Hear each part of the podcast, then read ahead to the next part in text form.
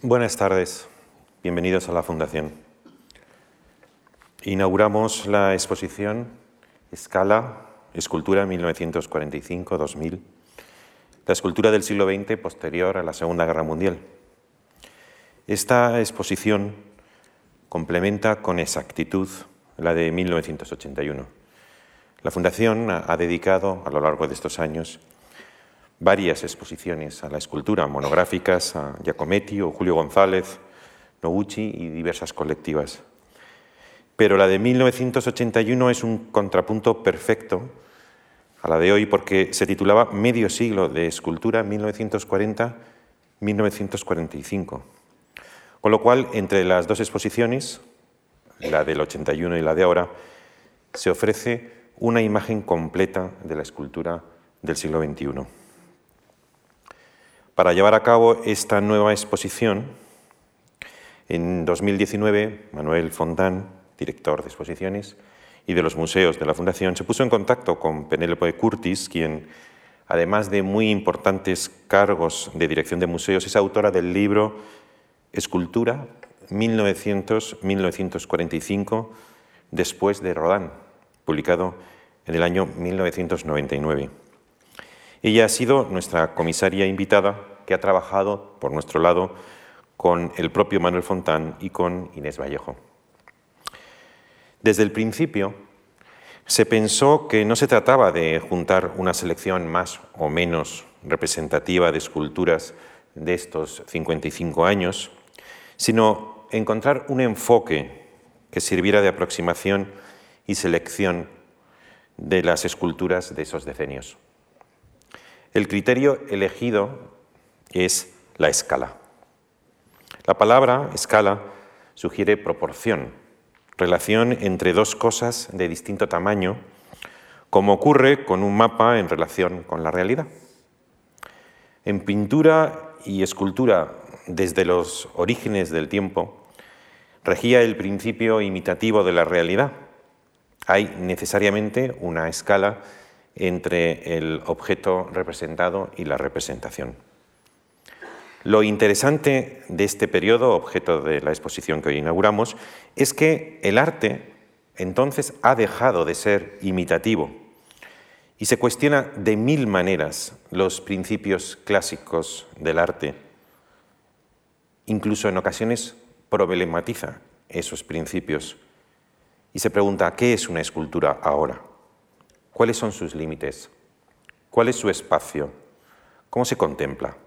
¿Cuál es su función? ¿Cuál es su perfección? Y, claro, ¿cuál es su escala?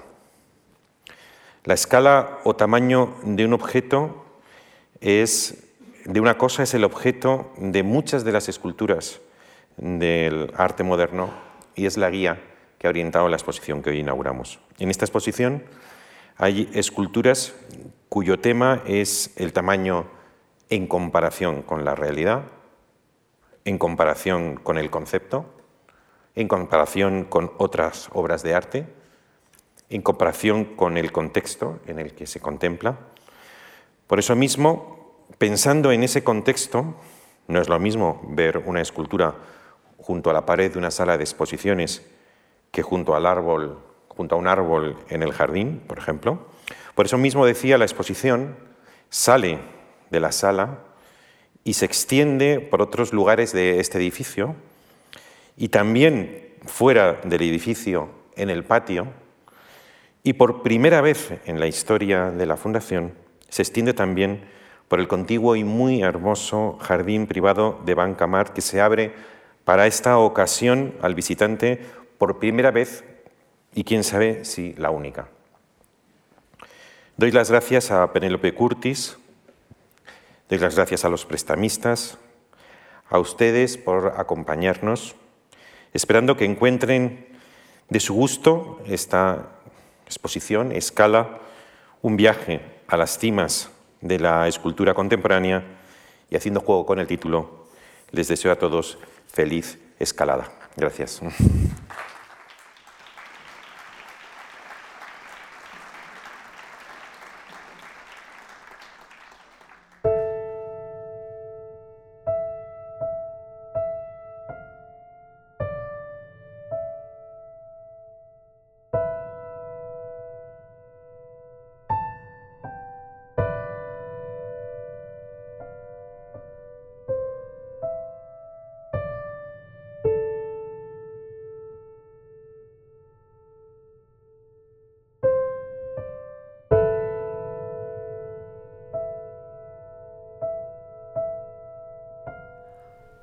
Buenas tardes. Eh, hoy estamos aquí inaugurando una exposición cuyo tema central es la escala, que es un concepto muy amplio con muchos significados. Yo de todos ellos hoy me quiero quedar solo con uno, con la escala como razón matemática de proporciones.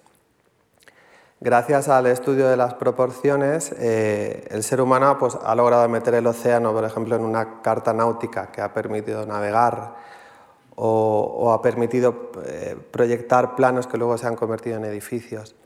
Pero también el estudio de las proporciones ha sido clave a la hora de dar forma a otra de las bellas artes, la música.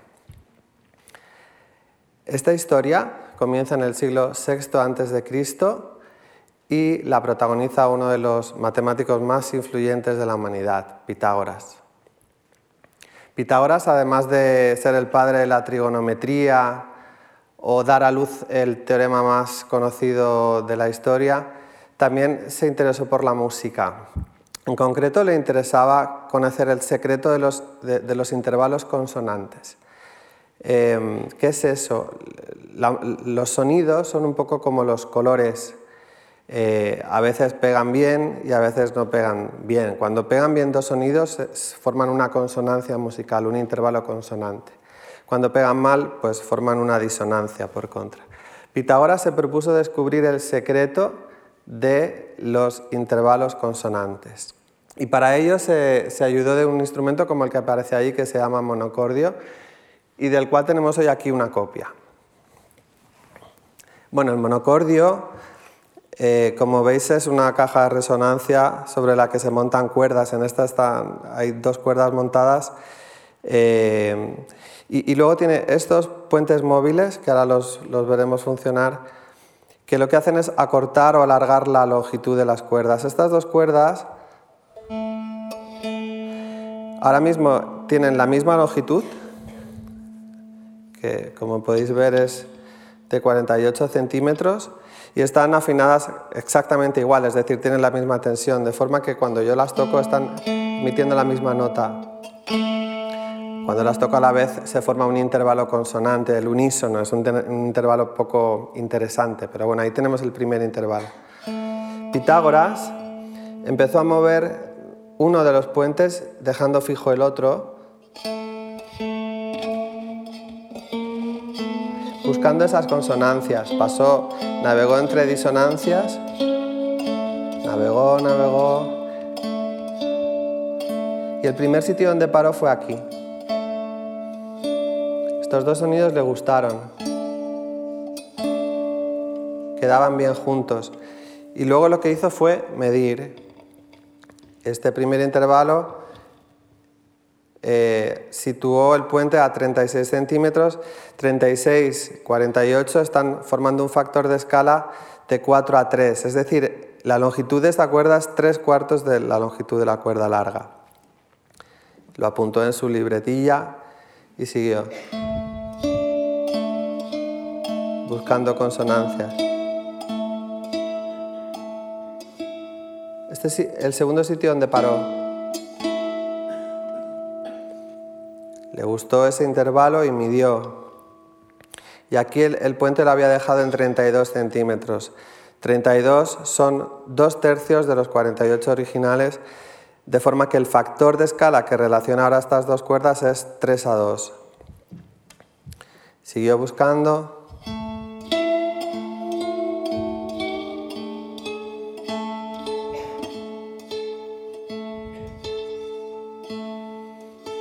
este es el último intervalo que descubrió. Le sonó bien y, volvió a medir.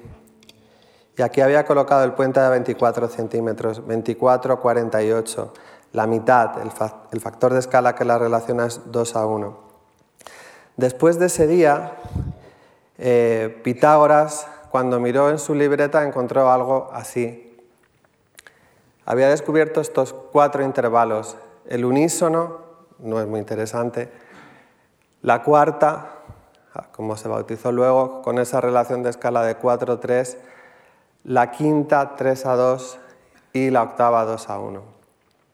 Fijaros en un detalle mm, importantísimo en esta historia. Los números que aparecen en la libreta de Pitágoras son el 1, el 2, el 3 y el 4. Y esto es invención mía, pero yo creo que cuando Pitágoras descubrió esto, se le quedaría una cara parecida a esta. ¿Por qué? Porque Pitágoras era una persona que tenía un lema muy claro. Veréis hasta qué punto llegaba a defender el lema. Para él, todo, todo era número, pero cuando decía todo era todo, es decir, desde el discurrir de los ríos hasta el movimiento de los astros, todo, absolutamente todo. Pero para él los números eran los números naturales, no reconocía otros números, el 1, el 2, el 3 y el 4. Relaciones entre ellos también, los números racionales, 4 tercios, 5 cuartos. Fijaos hasta dónde llevaba esta tesis que cuenta la leyenda. Bueno, alrededor de la vida de Pitágoras hay muchas leyendas. Una de ellas dice que uno de sus discípulos, Hipaso se llamaba, descubrió en su día unos números llamados inconmensurables, que eran números que no se podían poner como cociente de naturales, números llenos de decimales, sin orden, sin concierto, sin nada, y se lo contó a Pitágoras. Y Pitágoras, le, no sé cómo denominarlo, le dio tanta rabia que lo mató. Eso es lo que dice la leyenda, lo arrojó por la borda de un barco. Hasta ese punto llegaba Pitágoras. Mm, los primeros cuatro naturales eran mm, importantísimos para Pitágoras y para los pitagóricos. Los pitagóricos son esa asociación que fundó Pitágoras en Italia cuando se fue de Grecia, llena de misterio, etcétera, formada por astrónomos, matemáticos, filósofos, etcétera. Fijaros hasta qué punto eran importantes los primeros cuatro naturales que cuando un pitagórico accedía o entraba en esa asociación, le hacían, jurar el cargo ante un símbolo como el que aparece acá, que se llama tétrada. La tétrada es un triángulo en cuya base tiene cuatro, eh, cuatro puntos, en el siguiente nivel tiene tres, en el siguiente dos y en el siguiente uno. Cuatro, tres, dos, uno. Por, cierto, aquí hay una escultura a la entrada eh, de Dan Flavin que tiene mucho que ver con la tetrada.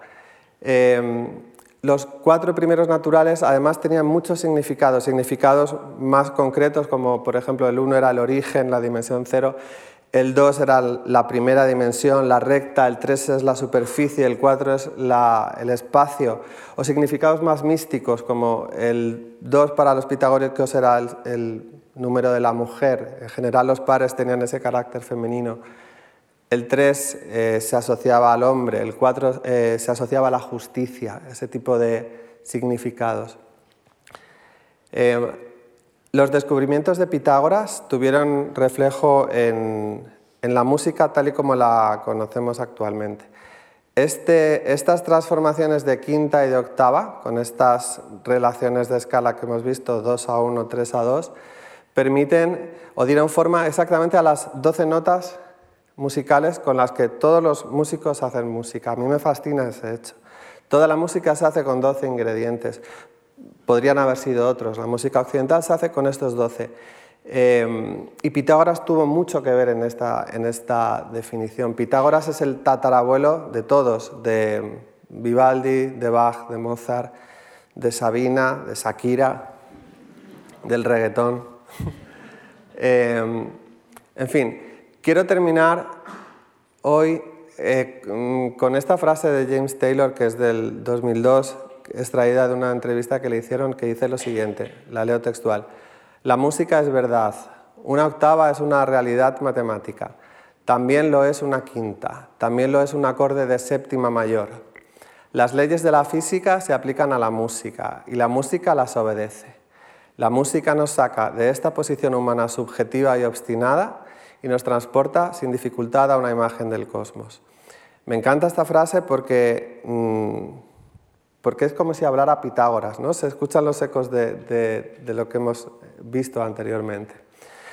A Pitágoras le encantaría estar aquí esta tarde, escuchar a James Taylor, eh, venir a, la exposición. Me lo, imagino, me lo imagino en la entrada ante el órgano de Eusebio Semperi intentando hacerlo sonar. es un ejercicio de proporciones fenomenal. Ah, me lo imagino frente a las esculturas de Giacometti, a punto casi de echarse a, vibrar. ¿no? Me lo imagino ante las esculturas poliédricas de Tony Smith. Él fue el padre de la trigonometría. Me, lo imagino escuchando la escultura sonora de Osvaldo Masia, por ejemplo. En fin, eh, espero que disfruten muchísimo de esta, de esta exposición y que quizá después de lo que acaban de oír, además de verla, la escuchen un poco. Muchísimas gracias.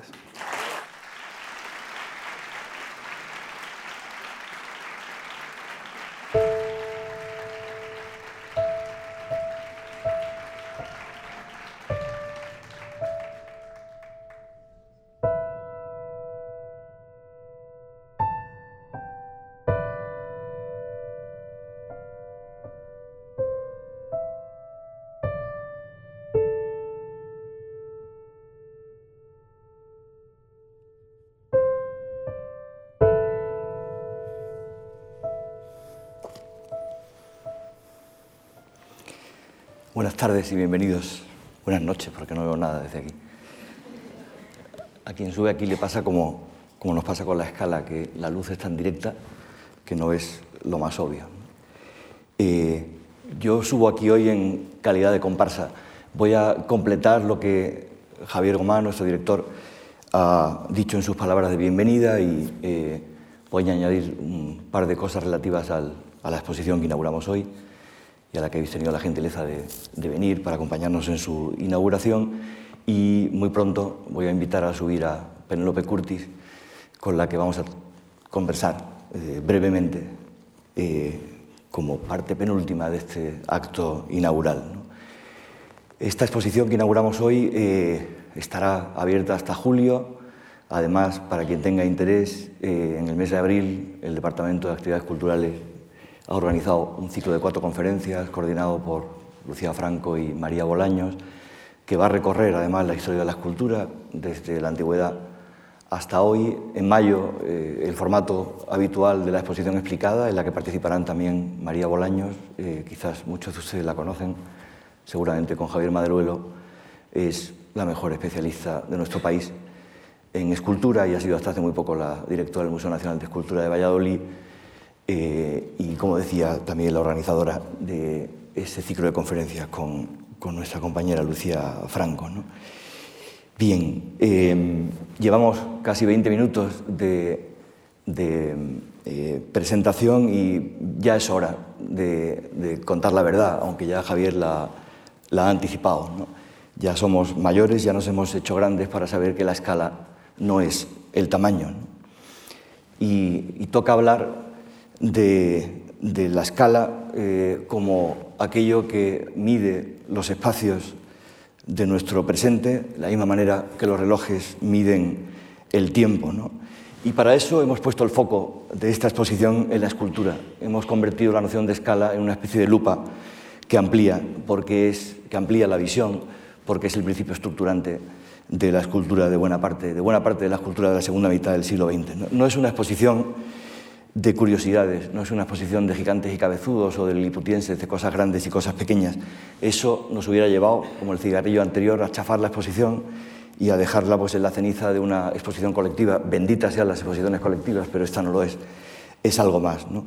O igual, sido, igual hubiera sido un pesado eh, rollo continuo blanco, aburrido, sin un principio estructurante. ¿no? La escala que acaban de leer en el diccionario en todas sus acepciones, es lo que ha permitido, con Penélope Curtis a la cabeza, eh, estructurar pues, más de 100 obras de más de 50 artistas que proceden de más de 60 colecciones de todo el mundo. ¿no?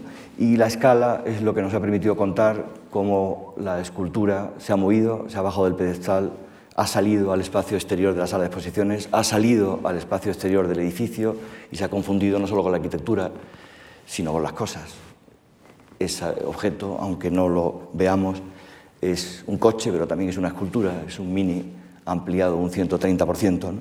Y eso es lo que ha hecho que, como veis en el plano, la exposición no solo se desarrolle en la sala de exposiciones, con cuatro secciones, sino que haya ocupado el edificio, el exterior del edificio, y en la medida que se ha movido, se ha convertido en una danza, en lo más parecido en cuanto al movimiento de los volúmenes a lo que es la danza en cuanto al movimiento de los cuerpos. Y por eso nos parecía que más que invitar a Penélope a que nos lanzara con toda la autoridad que tiene un discurso, que convenía que yo hiciera de sparring y mantuviéramos una conversación, porque la exposición que tiene a la escala como principio estructurante no eh, tiene que ver con el tamaño, tiene que ver con las relaciones, tiene que ver con las proporciones, tiene que ver con la relación entre las cosas, con esa idea, ya que estamos en harina griega, de Protágoras de que el hombre es la medida de todas las cosas, o por lo menos es la medida de casi todas las cosas.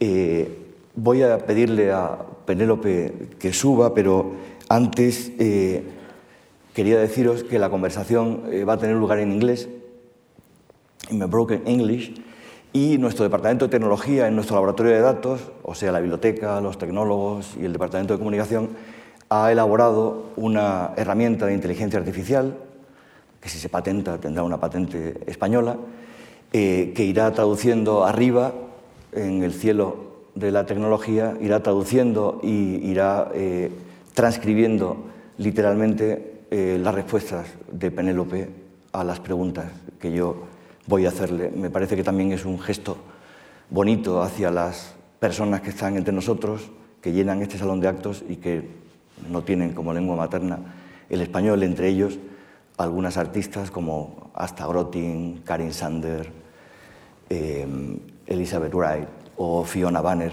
eh, además de muchos familiares de artistas presentes en la exposición. Eh, para eso, mm, durante algo más de un minuto, durante un poco de tiempo, necesitaremos que la máquina se ajuste. La máquina, como digo, es tecnología no solo española, sino casera, porque se ha hecho en esta casa, pero sin embargo tiene algoritmos, yo diría que casi británicos, porque solo funciona si evitamos una cosa muy española, probablemente el segundo deporte nacional después del fútbol, que es interrumpir al otro cuando se está conversando.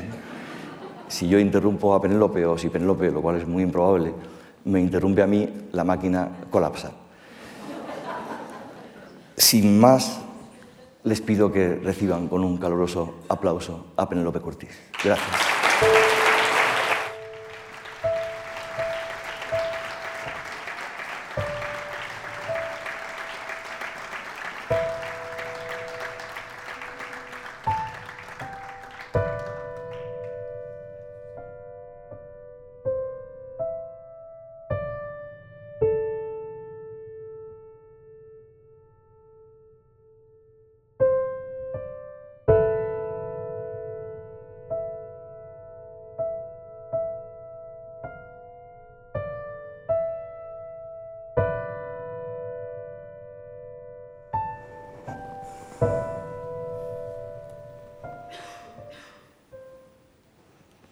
Nice to see you again.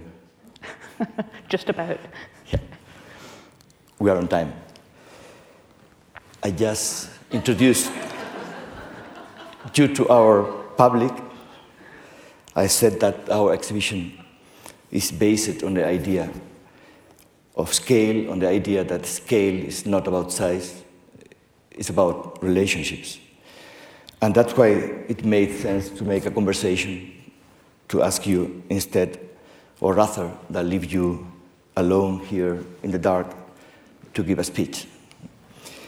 I will try to be your best sparring, and I want to be very British. I have just four questions, just to go to the point. The first one I ask you uh, from this end of the bench. We are now somehow in meters at the same distance uh, as in years when we met in 2019 in Spain and later in Lisbon, and we started talking about scale and sculpture. We were asking each other easy questions then, still. Like my, my first question today How is scale in sculpture normally defined? It was interesting in preparing this exhibition that scale is not very often defined. It's not very often talked about, although it's there. And it's strange, even in the bibliography, there's not so much written about scale, and there have been, to our knowledge, very, very few exhibitions about scale. And yet, scale, of course, is fundamental to sculptors, as to everyone, in fact. I think that the normal way of thinking about scale in sculpture is the relationship of a small thing to a big thing. And there are sometimes exhibitions of small maquettes for big sculptures. And I think the key thing in this exhibition was to make it more interesting than that and to think about scale in other ways and to make it both kind of mind stretching but also more enjoyable.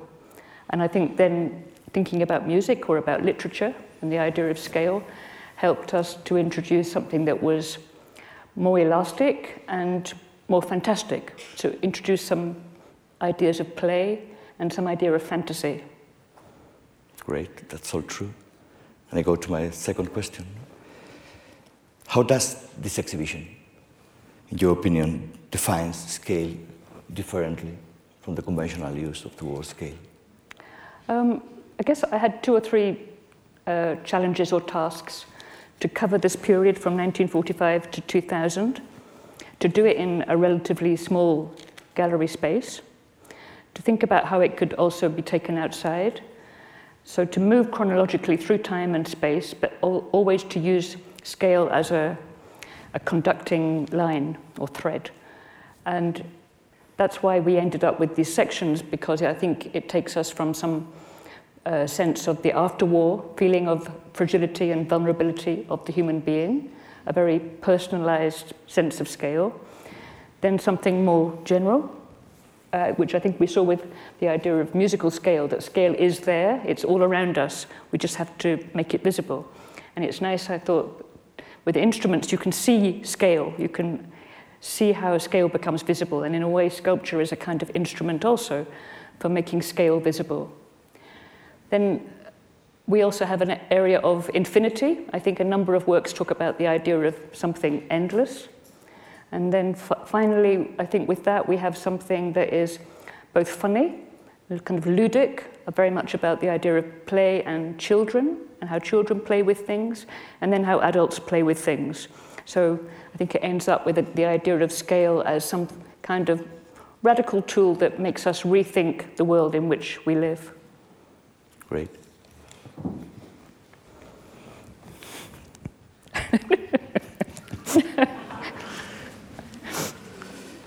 this Okay. is Manuel's idea, not mine. Well, it was, it was my idea, but it was your idea to accept my idea. Okay. Um, of course, this is an exhibition related to a very specific spaces. How has our site, our building, the Fundación, the gardens of Banca Mark, our patio, the rest of the building helped to define the show? There's, there's a piece that we looked at very early on in this project um, in 2020, the maquette for this building, which is 1 to 100. And we almost forgot to bring it back into the exhibition. And at the last minute, I remembered that's where we began, the maquette for the building. So now it's on the central entrance desk, and you can see that. It's very concrete idea. And then, because of the challenge of the fact that there were already big sculptures in the gardens, we thought we can't move them, so what do we do with them? Uh, and then we worked on bringing the small models and maquettes for those big sculptures outside into the foyer. So I think the fact that Sonia and Inez did a lot of research to find those pieces means that we have that simple uh, definition of scale, small scale, big scale, right at the heart of the exhibition. I think the history of the foundation also uh, was relevant, and the building itself is like a sculpture. I find that when you stand back in the garden, you look at the sculpture, it looks like something from the, well, it's from 1973, but it looks like a sculpture from the 60s or 70s in white marble. I could imagine that in an exhibition. So I like the idea that we are sitting inside a sculpture here. Absolutely. That was a brilliant answer.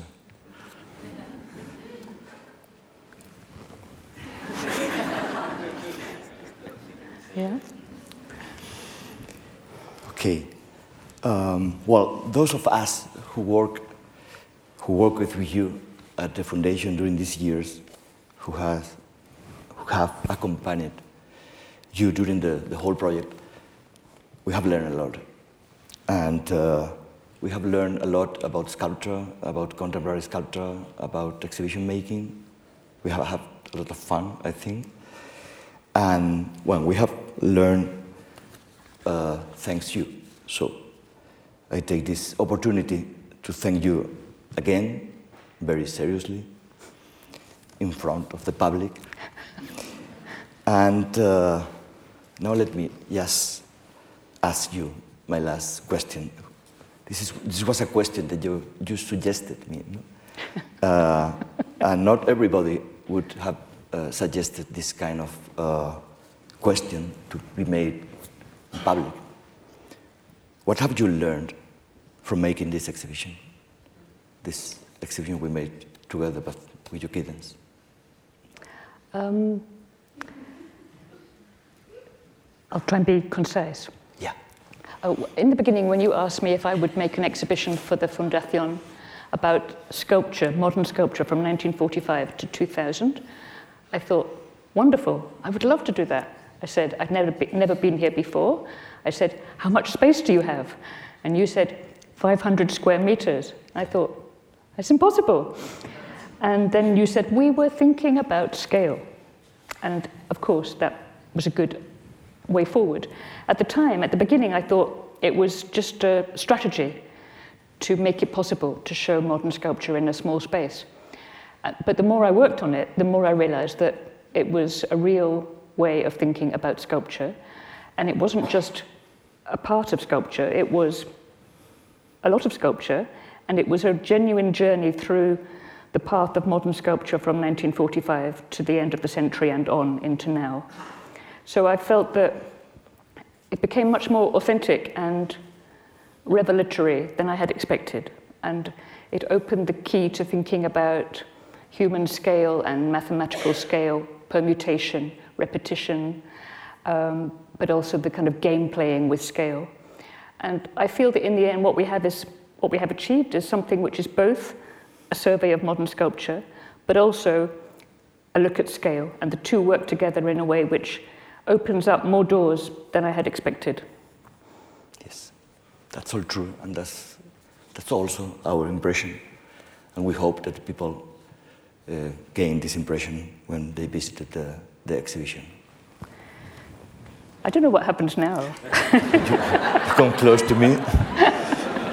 and, uh, and I think we can finish here. we are done here. No more? We have spent, no, we have spent the time we had in this space. Uh, we should better leave now before everybody, It's only, it's only, it's only beginning.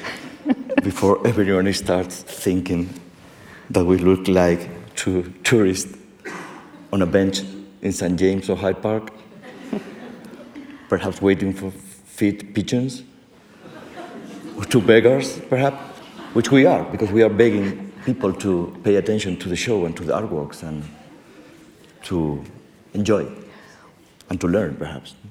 Well, maybe I can just say then thank you to you, and thank you very much to everyone here in the Fundación, uh, especially Inez and Sonia and Marta. But the team in general have all been fantastic, so it was a great passport for me into this world of scale, but it's been a very nice journey. Thank you again. And thank you all for coming today. I, I heard that probably the artificial intelligence is not, is probably not functioning. Uh, okay, we cannot be at the level of chat GPT in just two weeks. But, uh, well, uh, thank you all for coming today. I think We'll- we're like the Tony Ursula figures, really. Yeah, it looked like Tony Orso's figures. Yeah. It's the next floor.